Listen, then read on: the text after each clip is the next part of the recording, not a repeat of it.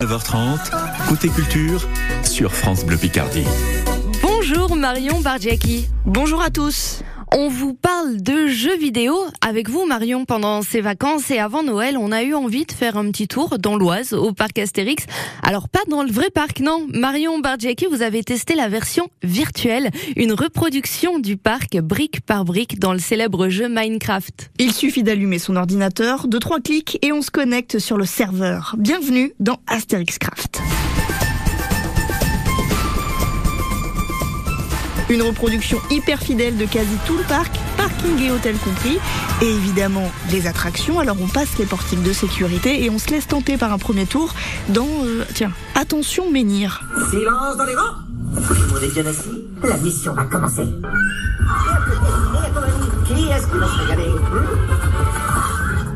Alors la version virtuelle du parc Astérix existe depuis 2014, Marion, et grâce au travail de dizaines de bénévoles grâce à des fous furieux de parcs d'attractions comme Rémi.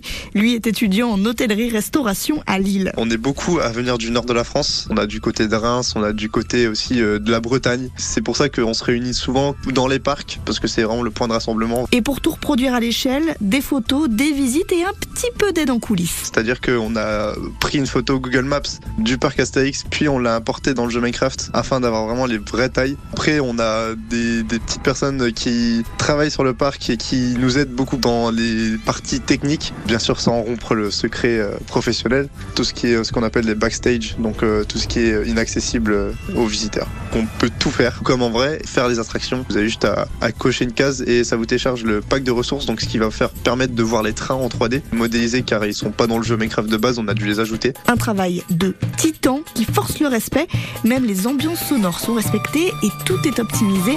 Les ordinateurs les moins puissants peuvent se connecter.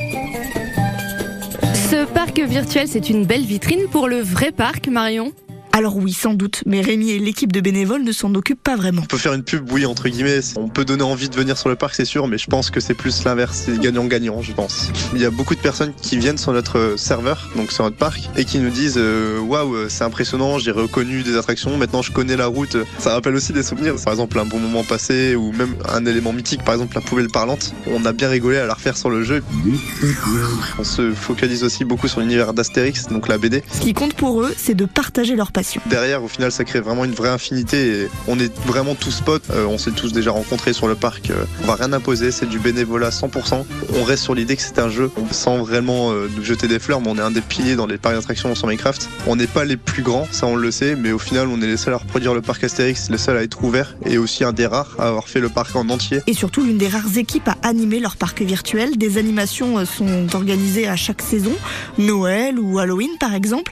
Pour vous tenir au courant, rien de simple, je vous mets toutes les infos sur francebleu.fr.